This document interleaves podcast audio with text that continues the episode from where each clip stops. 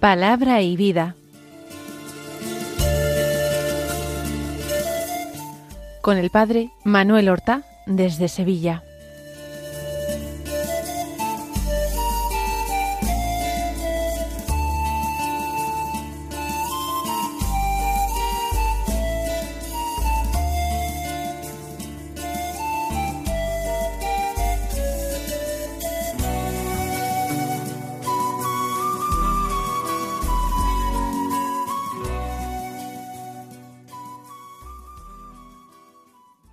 En el nombre del Padre y del Hijo y del Espíritu Santo.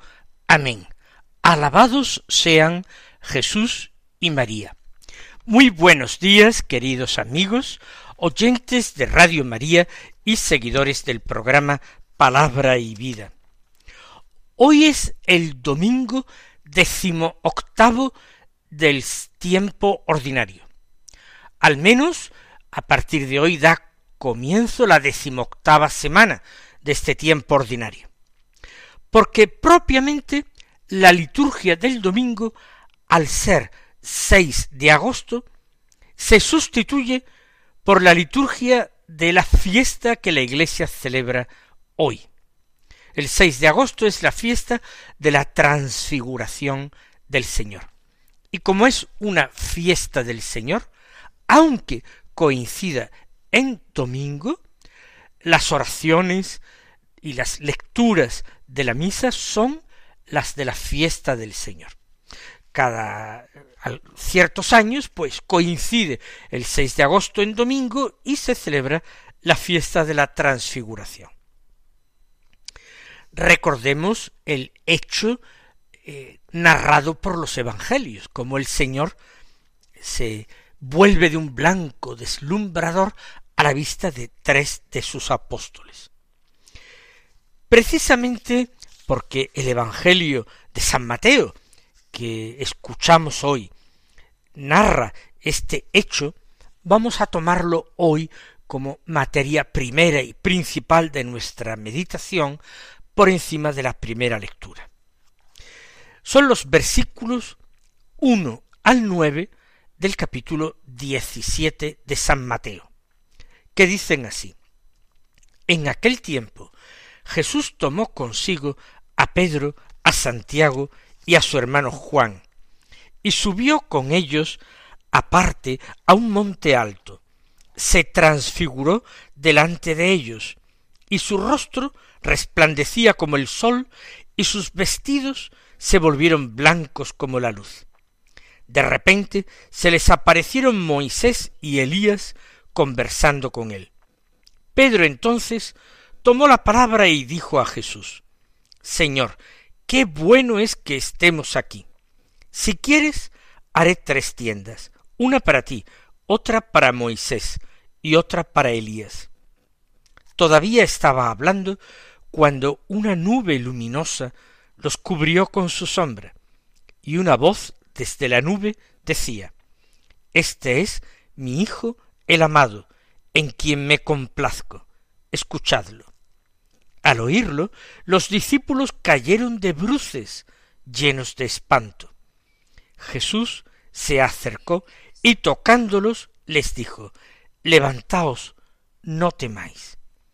Al alzar los ojos, no vieron a nadie más que a Jesús solo. Cuando bajaban del monte, Jesús les mandó, no contéis a nadie la visión hasta que el Hijo del hombre resucite de entre los muertos. Fue aquel un acontecimiento inesperado para los mismos apóstoles. No es que ellos no estuvieran ya acostumbrados a lo maravilloso junto a Jesús. Habían presenciado multitud de milagros. Pero los milagros de Jesús habían sido curaciones, siempre signos de su poder divino en favor de los hombres. Ahora el espectáculo que ellos han contemplado es algo que no podían imaginar. De hecho, no lo contemplan todos los apóstoles, ni ningún otro de sus discípulos más que aquellos tres apóstoles tan cercanos al Señor, apóstoles de la primera hora de los primeros tiempos, Pedro, Santiago y Juan, y los otros nueve, y otros discípulos que quizás también le siguieran, se quedan abajo, en la llanura. El monte tuvo que ser, casi sin ninguna duda, el Tabor, que se yergue allí en una gran llanura galilea que antes de Jesús y mucho después de Jesús fue testigo de grandes batallas. Pero ahora no. Ahora aquel monte es testigo solamente de un combate diferente, del gran combate de la fe que tendrán que entablar los apóstoles. Subió a un monte alto. Jesús se despega de la llanura donde viven los hombres. En lo alto del monte no vivía nadie. Jesús, con todo este episodio, nos está mostrando la importancia de saber despegarnos de tiempo en tiempo de los asuntos cotidianos que forman el entramado de la vida ordinaria de los hombres, de la lucha que les lleva a satisfacer sus necesidades cotidianas, porque hay que comer y beber y vestirse, para ello trabajar y también descansar y dormir todos los días. Esas son las ocupaciones y las preocupaciones ordinarias que tejen la vida de los hombres. Hay que saber despegarse de ellas de vez en cuando y elevarse sobre todos los acontecimientos, elevarse sobre esa vida ordinaria y preocupaciones ordinarias para dedicarse, para emplearse y para ocuparse solamente en Dios.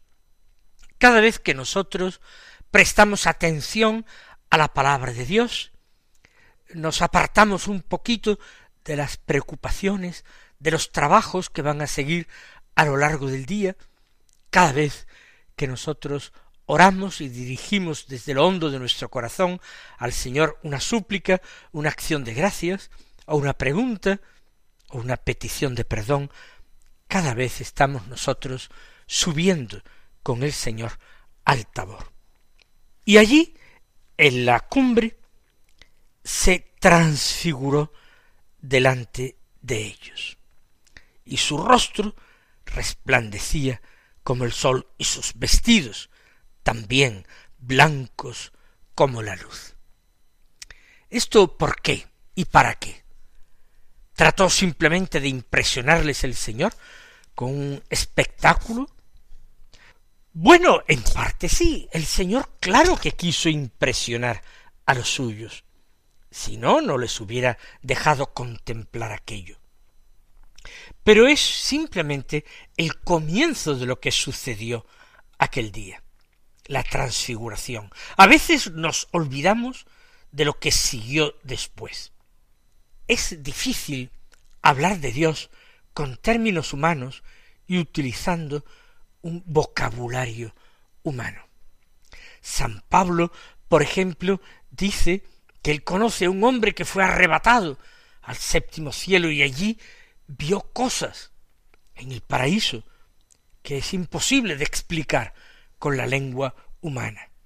Las palabras del hombre son insuficientes para describir y comunicar muchas experiencias espirituales.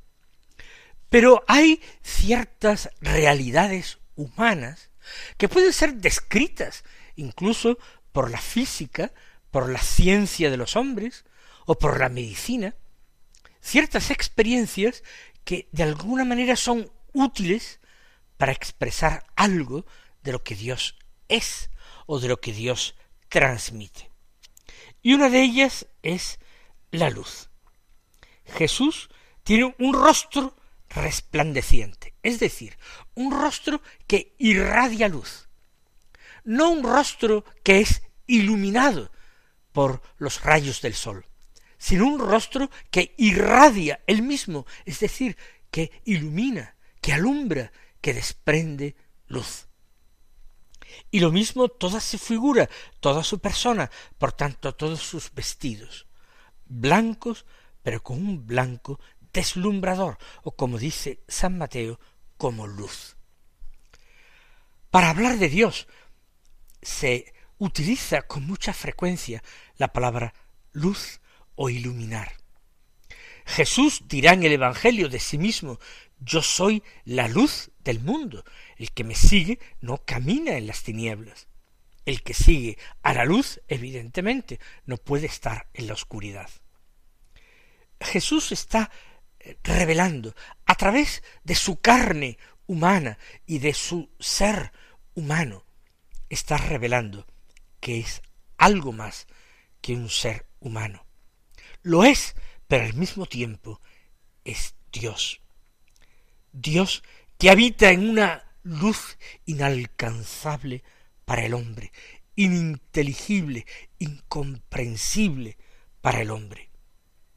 Y por eso se muestra así como primera revelación de su divinidad, como preparación para que los apóstoles cada vez entendieran que Él no sólo era el Mesías de Dios, el hombre enviado por Dios para salvar a su pueblo de Israel, que no era simplemente el rey de Israel, que no sólo era el maestro de los hombres, sino que él mismo era Dios, que se había acercado a los hombres.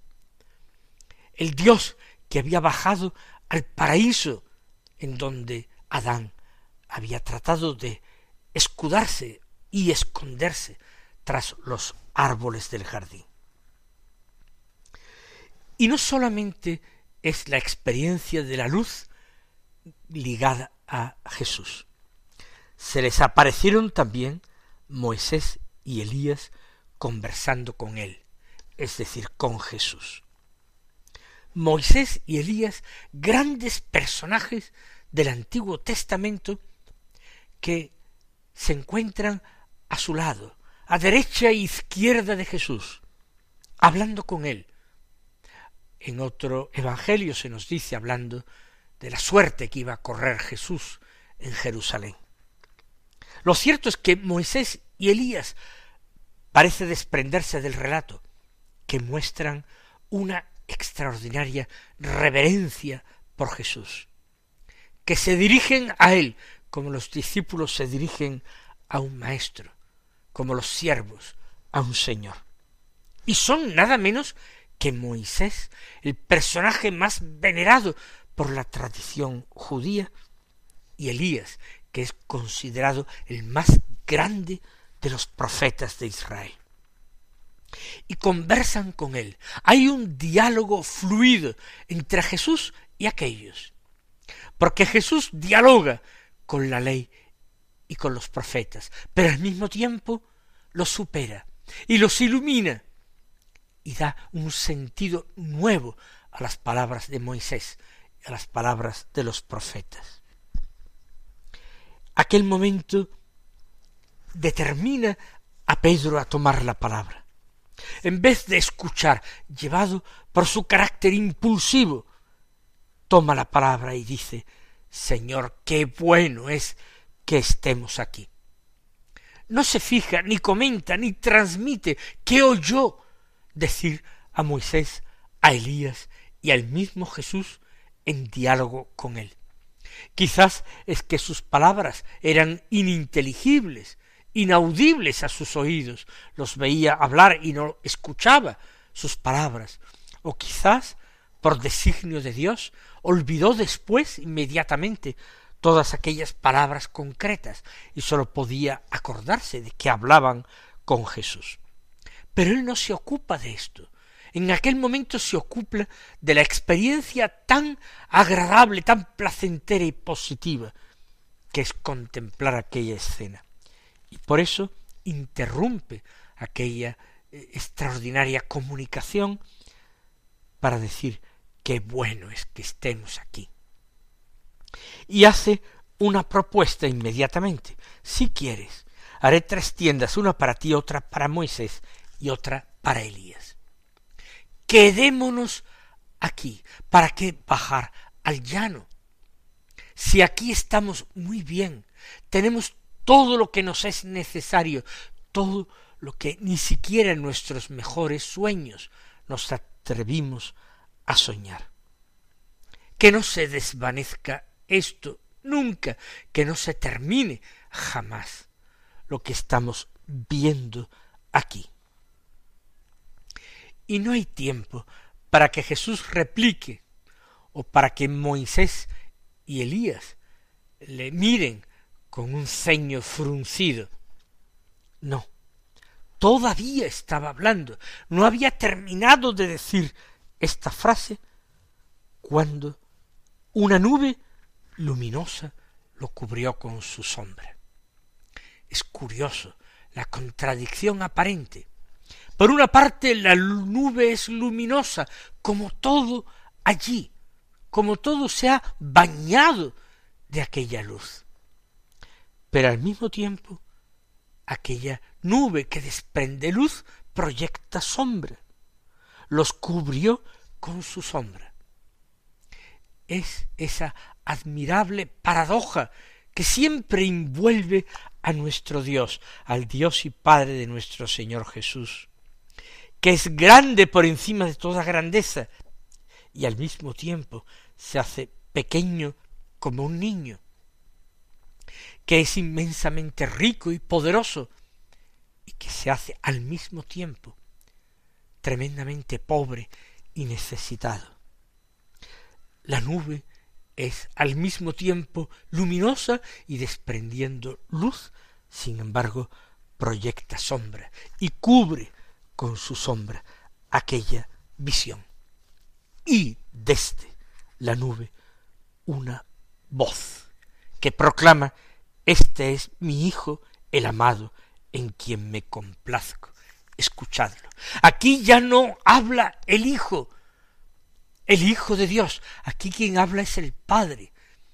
Es el mismo Dios, el Dios que habló a Moisés en el Sinaí y que habló a Elías en el Horeb. El mismo Dios habla en el Tabor a aquellos tres apóstoles y les revela, este es mi Hijo, el amado. ¿Qué palabras más grandes pudieron escuchar aquellos tres hombres. Qué visión más tremenda pudieron recibir. Con razón Jesús les dirá en otro momento, Bienaventurados vuestros ojos porque ven y vuestros oídos porque oyen lo que tantos profetas y justos desearon ver y no vieron, y desearon oír y no oyeron es el mismo Dios Padre el que toma la palabra para hablar. Y aquello llena sus corazones de temor, de un temor reverencial. Caen de bruces, rostro en tierra, postrados, llenos de espanto. La alegría, el gozo que les hacía desear quedarse allí para siempre, construyendo tiendas para el Señor y para con las grandes figuras del pueblo de Israel, porque ellos no experimentaban necesidad de nada. Y ahora, por el contrario, están, dice San Mateo, llenos de espanto. ¿Cómo ha cambiado en un solo instante la situación? Y Jesús se acerca a ellos y les toca porque ellos no pueden ver, están rostro en tierra, profundamente sumidos en su espanto y en las consideraciones que llenarían sus mentes y sus corazones. Los toca, los sacude, nosotros nos imaginamos, y les dice, levantaos, no temáis. Sin más explicación. Y cuando levantan los ojos, ya no ven nada. No ven ni la luz que desprende Jesús, ni ven a Moisés, ni ven a Elías, ni siquiera ven la nube que proyecta su sombra y los oculta de su vista. No ven nada más que el mundo que están acostumbrados a ver con sus ojos de carne. Ven a Jesús como habitualmente lo han visto desde hacía años. Y Jesús está solo, sin compañía, sin una voz que lo acredite ya más. Solo Jesús, con la apariencia normal y la cumbre del monte, y el paisaje extraordinario, y la hondura que muestra el horizonte, pero nada más. Ahí termina la experiencia, porque Dios en esta vida no acepta ser tocado ni revela plenamente su misterio a los hombres. ¿Por qué? Porque nos enseña a caminar en la fe. La fe le falló a Adán y Eva en el paraíso. Ellos comenzaron a desconfiar de Dios. Pensaron que Dios había impuesto prohibiciones para que no llegaran a ser ellos, Adán y Eva, como dioses, infinitamente felices y conocedores del bien y del mal. Hacía falta empezar a relacionarse con Dios de una manera nueva. Por eso Dios les deja fuera del paraíso, para que ya no caminen en visión, ya que tampoco les había aprovechado, que ahora caminen en fe y crean sin ver y a veces sin entender que Dios es bueno, que Dios es Padre providente y misericordioso, que Dios es el dador de vida, que todo lo recibimos como don, o como podemos decir con total propiedad y verdad, que todo es gracia en nuestras vidas. Era preciso que el hombre se ejercitara en esto, ya que con otras facilidades eh, no había sabido aprovecharse de ellas para caminar junto a Dios. Pero ellos ya han visto algo y podrán dar testimonio, no ahora, sino después de que Jesús padezca a manos de los hombres y de que muera. Podrán dar testimonio y decir que esto no se, basta en se basa en meras elucubraciones ni imaginaciones, en la segunda lectura de la misa, de la segunda epístola de San Pedro, el apóstol dice que nosotros no nos fundamos en fábulas fantásticas cuando os dimos a conocer el poder y la medida de nuestro Señor Jesucristo. Nosotros fuimos testigos oculares de su grandeza. Y la voz de Dios diciéndonos, Este es mi Hijo amado en quien me he complacido la escuchamos estando con él en la montaña sagrada. Esto dice la segunda lectura de la misa de hoy. Pues vamos nosotros a pedirle al Señor fuerzas para vivir del testimonio de los apóstoles, para recorrer este camino de fe, de confianza y de abandono que el Señor quiere que sigamos. Él os colme de sus bendiciones y hasta mañana si Dios quiere.